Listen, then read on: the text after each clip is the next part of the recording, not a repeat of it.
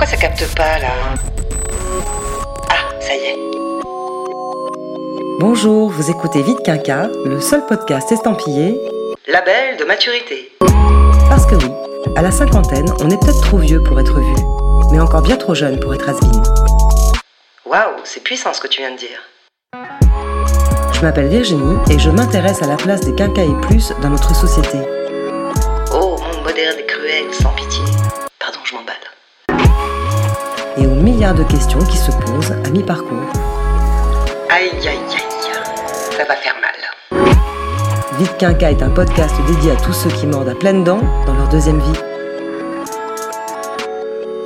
Cet épisode s'intitule Premier amour, le retour. T'es rentré depuis longtemps? Je suis là pour le mariage d'un ami. Combien de temps tu m'as menti? Ça s'organise pas du jour au lendemain un départ. C'est loin tout ça. Je croyais que si je voulais l'effacer de mon esprit, j'y arriverais. En fait, pendant toutes ces années, ce qui m'a aidé à vivre, c'est cette histoire. Après toi, j'ai mis des années à prendre une fille par la main dans la rue. Dans ce film de Thierry Cliffat, Une vie à t'attendre, Alex, qui s'apprête à faire sa vie avec Claire, retrouve par hasard Jeanne, son premier amour. Un scénario qui pourrait parler à tous, puisque, autant l'avouer, on a tous dans le cœur le souvenir ému d'un amour de jeunesse qui résonne comme un vieil accord de musique.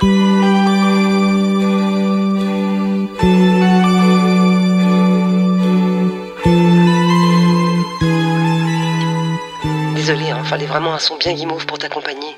Je te remercie Sarkaz pour ta sollicitude. En attendant, au risque de te surprendre, une étude britannique de 2020 relayée par le média en ligne express.co.uk affirme que 60% des adultes pensent régulièrement à leur premier amour. Plus étonnant encore, 40% nourrissent toujours des sentiments pour cette personne et 1 sur 8 est même en contact avec elle via les réseaux sociaux. Aïe, aïe, aïe, ça va chier dans les chaumières. Retrouver son amour de jeunesse ne relève donc plus du fantasme et n'aurait même jamais été aussi simple à l'heure des réseaux sociaux. Et si le site Premiers Amours qui s'y consacrait pleinement a disparu, on peut encore largement compter sur Facebook ou Copains d'avant pour retrouver celui ou celle qui nous faisait battre le cœur à l'aube de nos 17 ans. Un étrange phénomène que certains sociologues auraient même baptisé la relation rétrosexuelle. Voilà, à ne pas confondre avec la version vintage missionnaire ou un plan cul dans un taxi. Quel pragmatisme. Alors, se retrouver après 30 ans est-il plus fréquent qu'on ne le croit? Pour quelles raisons retombons-nous amoureux? Reprend-on l'histoire là où on l'a laissée? Caroline et Daniel nous racontent comment ils ont renoué avec leur amour de jeunesse, tandis que Alain Héril, sexothérapeute et psychanalyste, nous révèle les dessous de ce retour vers le passé. Je t'en une petite musique là ou c'est bon? Non merci, ça va aller. On commence tout de suite avec le témoignage de Caroline. C'est une jolie histoire qui a démarré en fait il y a euh, 40 ans par un flirt d'été. Je le rencontre à l'âge de 17 ans à peu près, pendant l'été, euh, flirt de vacances, plein de promesses, mais qui sont pas forcément euh, tenues après à la rentrée, puisque chacun euh, ayant euh, des lieux euh, de, vie euh, différents. C'est un flirt de vacances qui m'a marqué. Il est resté dans ma tête. Quand je pense à lui, en fait, euh, il y a de l'émotion, ça c'est clair. Un peu de nostalgie en me disant ah mais c'est vrai que cette histoire, qu'est-ce qui se serait passé si cette histoire avait continué? Voilà, plein d'interrogations. Je pense qu'on a souvent tendance à idéaliser les amours de jeunesse, mais c'est pas toujours forcément par rapport à une personne. Je crois que c'est aussi par rapport à une période. Voilà, à 17 ans, on est insouciant. Généralement, les choses sont assez simples, sont assez faciles. Et, et les personnes qui font partie de cette période, pense que forcément elles sont elles sont idéalisées. Il y en a qui vous marquent plus ou moins. Hein. Euh, en l'occurrence, Eric m'a marqué, mais ce que je veux dire, c'est que, ça fait partie aussi euh, d'une période d'insouciance. Euh, pourquoi je m'en suis jamais défait Peut-être qu'on n'est pas allé au bout d'histoire non plus. Bah, elle a été un peu interrompue cette histoire. Oui, je pense qu'il y a eu certainement un sentiment euh, d'inachevé et la vie réservant de jolis cadeaux, nous nous sommes retrouvés il y a sept ans. Il se passe rien pendant 40 ans et il me rappelle, enfin il me rappelle, non, il envoie un message sur LinkedIn sous un prétexte professionnel en disant euh, je travaille dans tel secteur d'activité, toi aussi, donc ce serait bien qu'on se voit pour en parler. Moi je pensais réellement que c'était pour un prétexte professionnel. Donc je dis oui, bien sûr, euh, on cale un déjeuner. Et ce qui est incroyable, c'est que je me souviens très très bien où j'étais au moment où j'ai reçu ce message sur LinkedIn, parce que j'étais à New York et, je vois très bien, j'étais dans une chambre d'hôtel, je vois ce message et je réponds bien sûr tout de suite. En moi-même, je me dis bon, c'est pour un prétexte professionnel, mais ça m'a marqué, ça m'a fait plaisir. Euh, voilà, quand je reçois le message, je suis étonnée, mon cœur s'emballe un peu. Bien sûr, je réponds tout de suite, pas de problème, euh, je t'appelle dès que j'arrive à Paris. Donc on vient d'un déjeuner et première chose qu'il me dit, c'est euh, ben voilà, je suis séparée.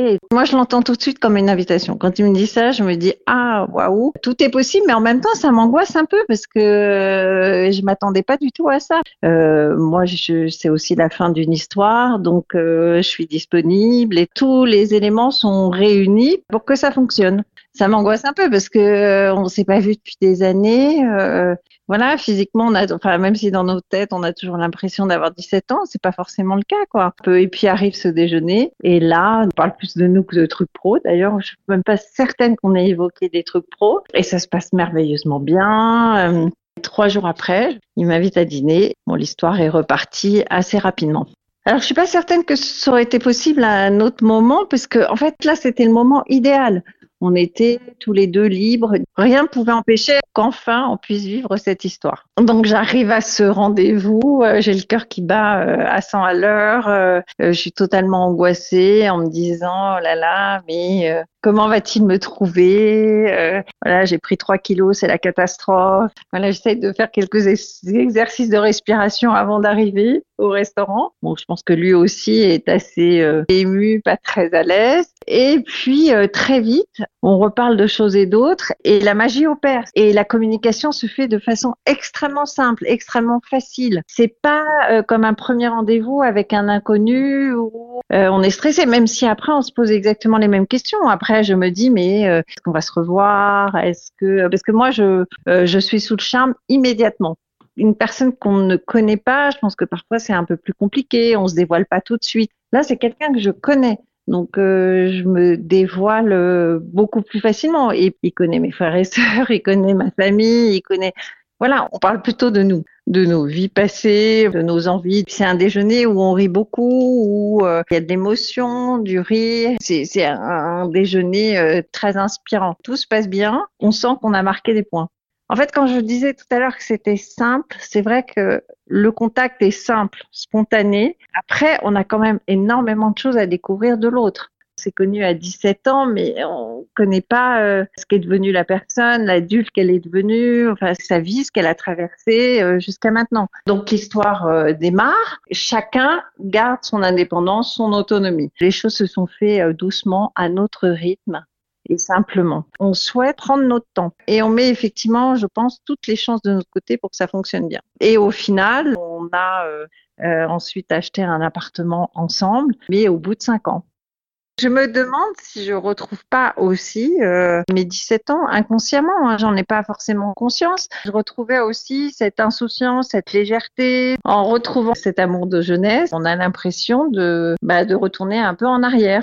Quand je le dis à mes proches, etc., tout le monde réagit très très bien parce que tout le monde le connaît. C'est simple, c'est rassurant pour tout le monde. On passe pas par les étapes, on doit présenter. C'est un facilitateur de conversation et puis aussi, ça nous fait gagner énormément de temps. Voilà, on est certaine que ça tout va bien se passer. C'est une toute autre histoire qui démarre. On reprend absolument pas l'histoire là où on l'avait laissée parce que euh, les années ont passé. En fait, de cette histoire, moi, j'ai gardé des émotions. C'est une nouvelle histoire, mais avec des raccourcis puisqu'on connaît l'autre. On connaît un peu son caractère, même s'il évolue avec le temps, un peu. Oui, je pense que c'est confortable de retrouver quelqu'un qu'on a aimé parce que les choses euh, sont simples, rapides. Alors aujourd'hui, nous allons nous marier. C'est en tout cas la personne avec qui j'ai envie de vieillir. Il m'a fait une demande en bonne et due forme euh, à Vienne en janvier dernier. Voilà, et demande acceptée. Encore un peu, je m'en mettrai à croire au conte de fées. Mais je crois que tu peux. En tout cas, ce n'est pas Daniel qui dira le contraire. On l'écoute. On, s'était rencontré avec euh, Christine euh, quand on avait 22 ans, du moins quand j'avais 22 ans, Christine était un peu plus âgée. Et puis euh, on, s'est perdu de vue et on s'est retrouvé une trentaine d'années plus tard pour des circonstances un petit peu particulières lors de l'enterrement de son papa. moi j'étais sur une relation qui était sur la, la fin. Ça a été un coup de cœur. Spontanément, ça a été une révélation. La, première fois qu'on s'est rencontrés, donc j'avais 22 ans, Christine en avait un peu plus. On est sortis ensemble, mais voilà, on avait chacun une histoire compliquée. Christine euh, avait eu une déception amoureuse, euh, moi de même. Donc on s'était mis ensemble comme ça, mais ça n'a pas duré. L'histoire s'est arrêtée parce qu'on avait chacun euh, une histoire ancienne qu'on avait du mal à évacuer. À chaque fois que je repensais à elle, j'avais toujours un bon souvenir. Je l'ai retrouvée quelques années plus tard lors d'un festival de musique. On a échangé un petit peu parce qu'elle était avec un compagnon, mais j'avais toujours un bon souvenir d'elle. Une relation passée, mais qui était euh, avec beaucoup de plaisir quand je la voyais. Parfois, je repensais à elle. Quand je repense à elle, j'avais toujours un bon sourire. J'avais toujours le, visage éclairé.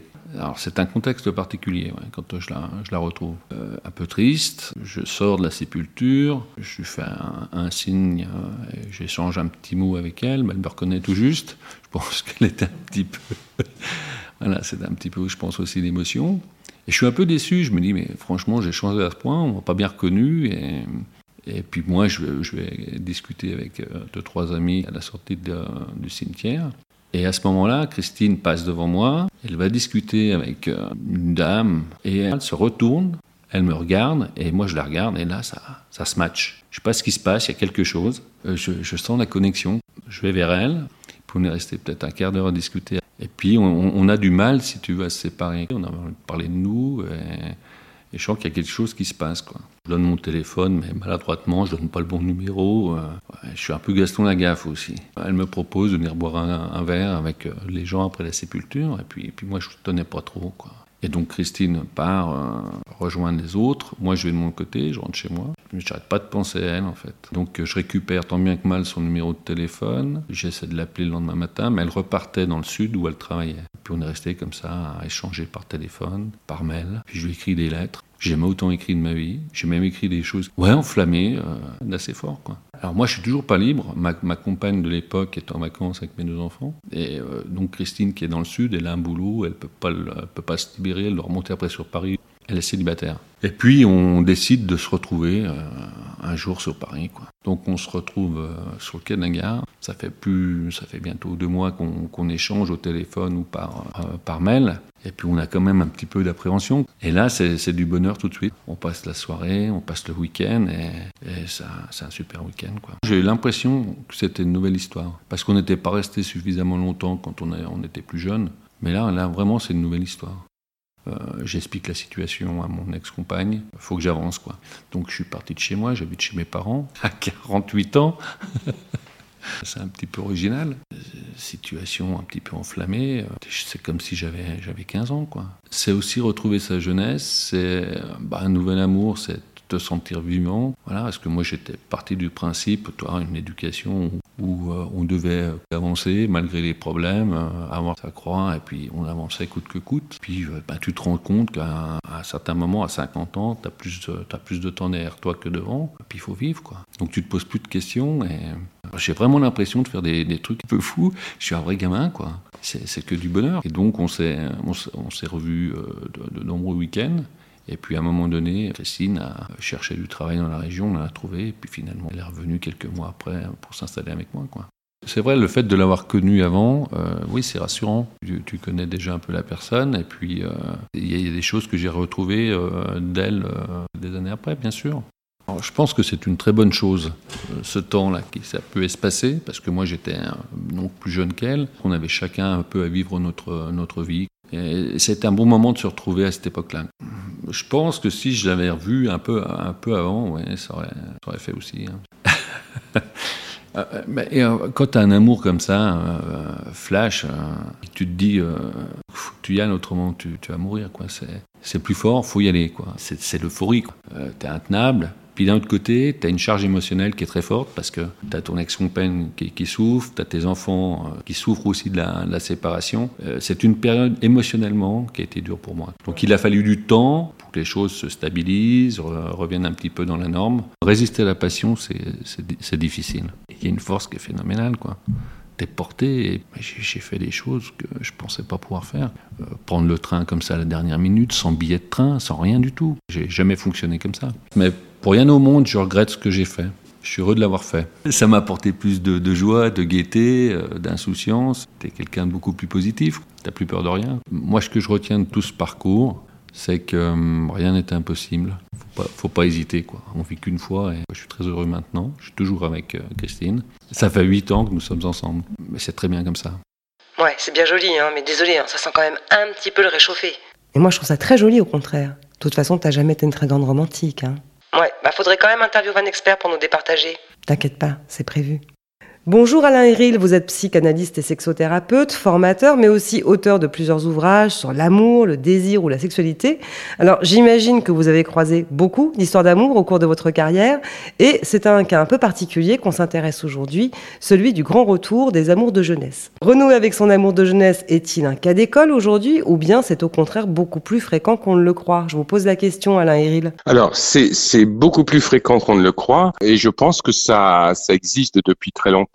La seule chose, c'est qu'on est dans un cadre où, avec les réseaux sociaux, il y a une plus grande facilité à retrouver euh, ses, premières amours. Au début où j'ai commencé à consulter, où on était, les, réseaux sociaux étaient un petit peu moins présents, euh, j'entendais des patients me parler de- des regrets qu'ils avaient, de la nostalgie euh, de ces instants-là, et, du, fait qu'ils avaient l'impossibilité de pouvoir y, retourner et, ou retrouver ces personnes. Là maintenant, avec les réseaux sociaux, avec un certain nombre d'applications même qui existent quasiment spécifiquement pour ça, on peut retrouver ces amours de jeunesse. Et donc, euh, ben, de fait, il y a une précipitation du phénomène, si je puis dire, depuis quelques années.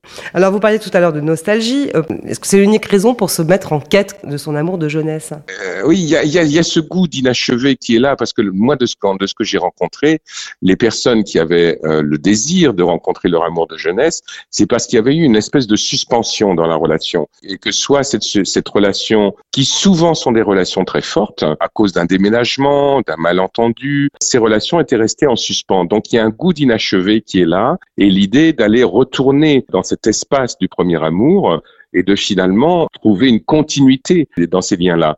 Et puis, il y a quelque chose aussi qui est, qui est très important, c'est retrouver un amour de jeunesse, c'est retourner à sa jeunesse. Donc, c'est revenir à un endroit où euh, le rapport au désir, à la rencontre, à la relation, à l'amour est encore un petit peu vierge et complètement en construction. Et donc, euh, revenir à cette source-là, c'est pas simplement faire du jeunisme, c'est simplement presque reprendre un bain de jouvence, recommencer à zéro, revisiter ce que c'est que l'amour à partir de ce lien premier. Donc il y a tout ça qui est, qui est en jeu. On a envie de revenir aussi à cette force-là du début, à cette puissance-là. Alors justement, j'a- j'allais y venir parce que en quoi finalement un amour de jeunesse est-il différent des autres? Pourquoi celui-là et pas un autre?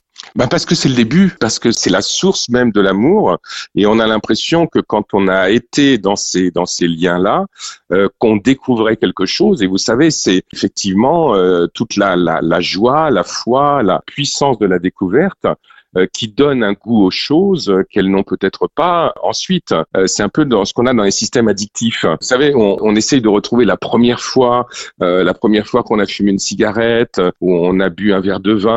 euh, cette idée de, de revenir à un endroit qui est un endroit presque où on est euh, dans un état de virginité par rapport à l'amour et où tout ce qu'on découvre prend une force et une teneur euh, extrêmement puissante. Et c'est ça aussi qu'on va rechercher. Euh, J'ai lu dans certains articles que c'était presque un phénomène de société, hein, ce, ce- ce- cette quête euh, comme ça du, de, de l'amour ancien, euh, au point que certains sociologues l'auraient baptisé la relation rétrosexuelle. Moi j'ai une question, qu'est-ce que ça dit en fait de notre époque? Ben, ce que ça dit de notre époque, c'est le, quand même le besoin de tout contrôler. Parce que quand on revient à, à son amour de jeunesse, on revient pour finir quelque chose, aussi pour euh, euh, contrôler d'une certaine manière cette relation euh, en la menant, ou en tout cas en étant dans l'idée de la mener jusqu'à son terme. Donc il y a quelque chose où il est difficile d'accepter la frustration, par exemple. Et si vous avez un amour de jeunesse et puis que vous restez un peu en suspens, il y a de la frustration comment ça aurait pu continuer, qu'est-ce qu'on aurait pu se dire, qu'est-ce qu'on aurait vécu ensemble? Voilà, toute cette élaboration-là, on l'a fait que dans sa tête. Et là, tout d'un coup, retourner à l'amour de jeunesse, ce n'est plus l'affaire dans sa tête, c'est l'affaire de nouveau dans la réalité. C'est pour ça que je parle de contrôle et, aussi une manière d'annuler la frustration qu'il y a par rapport à cette euh, à cette relation du début. Donc ça, ça dit quelque chose aussi de notre époque. Voilà, on n'aime pas trop la frustration, on aime euh, tenir les choses dès qu'on les désire. Euh, il y a quelque chose aussi de cet ordre-là qui est aussi une position un petit peu finalement de toute puissance. Est-ce qu'il n'y a pas aussi quelque chose qui relève du confort un peu? Je veux dire, connaître quelqu'un sans tout à fait le connaître, est-ce que c'est excitant ça aussi? Euh, Est-ce que c'est confortable? On est un peu chez soi finalement oui, oui, c'est-à-dire qu'il y a un double jeu, c'est-à-dire qu'à la fois on retourne à quelque chose qui n'a pas été contrôlé au début, mais en même temps dans un lieu où on, on, connaît la personne et où les prémices de la relation se sont déjà installées. Donc il y a un double mouvement de l'ordre de il n'y a pas de surprise et en même temps on revient à un endroit où il y avait beaucoup de surprises au départ. Deux cas, c'est quand même revenir sur des terres que l'on connaît et en espérant retrouver aussi, parce que c'est ça qui est en jeu, les mêmes sensations que celles qu'on avait autrefois. Et, et ça, c'est pas gagné.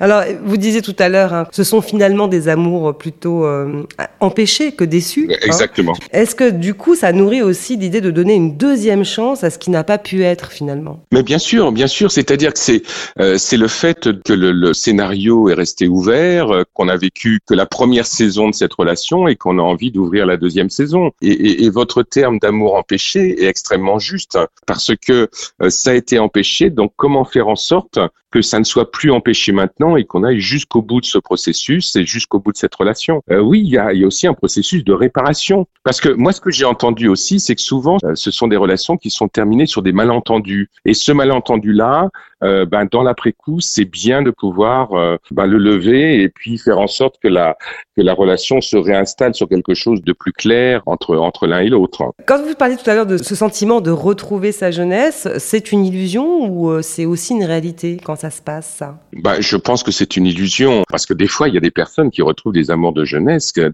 y a 30 ans, voire plus. Oui, ben là, c'est le cas d'ailleurs dans les témoignages reçus, hein, c'est vraiment ça. Oui, oui, donc, donc on a changé, on a bougé, on n'est plus, on n'est plus de même.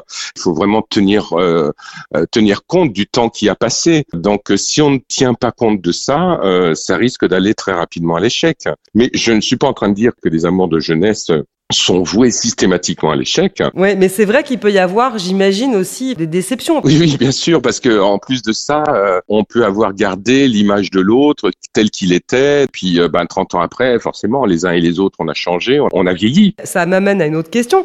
Est-ce qu'on reprend l'histoire là où on l'a laissée ou est-ce que c'est une toute autre histoire qui commence? Bah, À mon avis, c'est impossible de reprendre l'histoire où on l'a laissée. On peut en parler de cette suspension euh, l'un avec l'autre, mais c'est une nouvelle histoire qui commence. C'est faire une nouvelle histoire avec de l'ancien. Ça me paraît être euh, extrêmement important d'être dans cette idée-là, parce que sinon, là encore, on va passer à côté de quelque chose et on, on va se raconter des histoires qui ne pourront pas s'inscrire dans la réalité. Est-ce qu'il y a un moment aussi particulier pour renouer avec une vieille histoire d'amour? Il me semble que vous avez dit dans le magazine Psychologie, dans une interview, vous avez dit, euh, ça arrive dans des situations d'échec de sa vie, euh, et qu'on se prend à croire qu'on peut tout reprendre depuis le début. Il y a vraiment un moment précis pour que ça arrive, ça n'arrive pas n'importe quand. Alors, ce que j'ai rencontré, même les histoires qu'on a pu me raconter, il y aura toujours, euh, bien sûr, des contradictions par rapport à ce que je vais vous dire, mais que bien souvent, c'est lorsqu'on sort euh, d'une relation qu'on pensait forte et qui échoue au moment d'un divorce ou au moment d'une rupture où on est fortement blessé et tout d'un coup on se dit, ah, mais j'ai eu cet amour-là dans ma jeunesse qui est resté en suspens. Et parfois, on retourne vers l'amour de jeunesse pour réparer une relation euh, qui, qui n'a pas abouti ou, euh, ou une douleur, une blessure, voilà, un échec. Moi, les personnes que j'ai rencontrées, ils ne retournaient pas à leur amour de jeunesse quand ils avaient 25 ans ils retournaient à un amour de jeunesse en général après 40 ans parce qu'ils avaient eu un vécu et puis que ce vécu avait été désastreux pour eux. Donc en revenant à cet amour de jeunesse, c'est une manière un petit peu de réparer l'échec dans lequel on est. Ouais, de faire reset quoi. Oui, exactement. exactement. un peu le reset quoi. ouais. Le fait de retomber amoureux de la même personne, ça m'interroge. Est-ce que ça veut dire que finalement le deuil d'un amour n'est jamais fait? Ou bien que quand on aime une fois, on aime pour toujours? Alors, euh, ça, c'est une question qui est évidemment très intéressante parce que la question, c'est pas tellement la personne, c'est la représentation qu'on en a gardée. Euh, c'est pour ça que je parlais de nostalgie tout à l'heure. C'est-à-dire que quand on, on, se remémore ce premier amour, la, la fulgurance des instants qu'on a pu vivre ensemble, la profondeur, euh, l'intensité, on a l'impression que si on revient vers cette personne, qu'on aura toujours les mêmes fulgurances, la même intensité. Quand on se retrouve face à cette personne, c'est quand même chargé toute cette histoire. Et là, ça peut de nouveau redéclencher l'amour comme au premier jour. En tout cas, il peut y avoir cet impact-là au départ. Donc, ce qui fait que tout d'un coup, on a l'impression que ça annule le temps et que on revient de nouveau à, à la même intensité que ce qu'on a vécu ou ce que ce qu'on croit qu'on a vécu. Donc, il y a beaucoup de projections, il y a beaucoup de fantasmes dans le retour euh, vers cette personne qu'on a qu'on a aimée autrefois. Ok, donc il faut quand même faire vraiment très attention aux illusions hein, qui sont euh, qui sont sous-jacentes en fait à cette histoire qui peut redémarrer, mais c'est y retourner, mais pour les bonnes raisons. Oui, bien sûr, bien sûr, parce que si si on y retourne pour des raisons très fantasmatiques, très liées à ce qu'on se raconte, euh, on va se casser les dents, c'est évident. C'est à la fois arriver à conjuguer le rêve, l'illusion, le fantasme avec la nouvelle réalité qu'il y a face à cette personne qui a 30 ou 35 ans de plus. J'avais eu une patiente qui avait, qui avait fait cette démarche-là. Elle avait contacté par téléphone la personne. Elle avait vu une photo sur le net, mais euh, elle reconnaissait pas vraiment cette personne, mais elle savait que c'était elle. Et quand ils se sont revus, elle m'a dit, je ne l'ai pas reconnue. Du coup, ça m'a permis d'aimer de nouveau cette personne, mais avec un, quasiment un visage différent.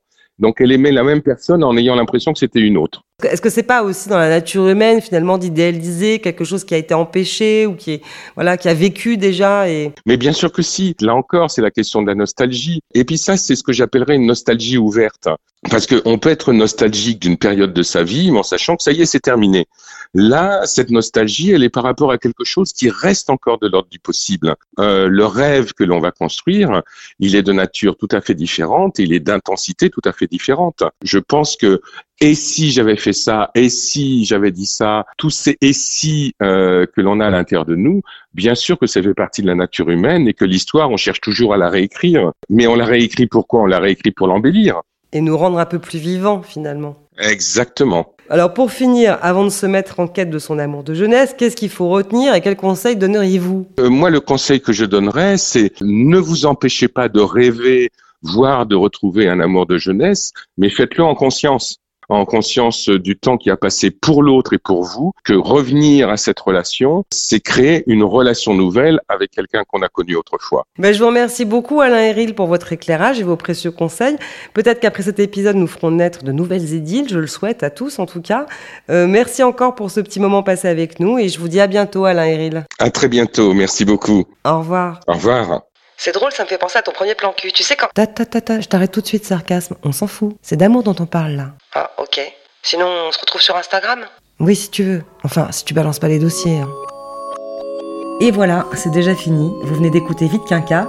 T'es sûr qu'ils sont encore là Alors surtout, n'hésitez pas à vous abonner, à me laisser un petit commentaire Ouais, et surtout un max d'étoiles. pour m'aider à poursuivre cette aventure. Vous pouvez aussi me retrouver sur Instagram et m'écrire en MP si vous avez envie d'aborder par exemple certains sujets ou pourquoi pas y participer. Merci encore à tous ceux qui ont accepté de témoigner dans cet épisode. On se retrouve très vite pour aborder un nouveau sujet. C'est tout? Euh, Tu dis pas quoi? Bah euh, non, je veux pas spoiler non plus. hein. Allez, ciao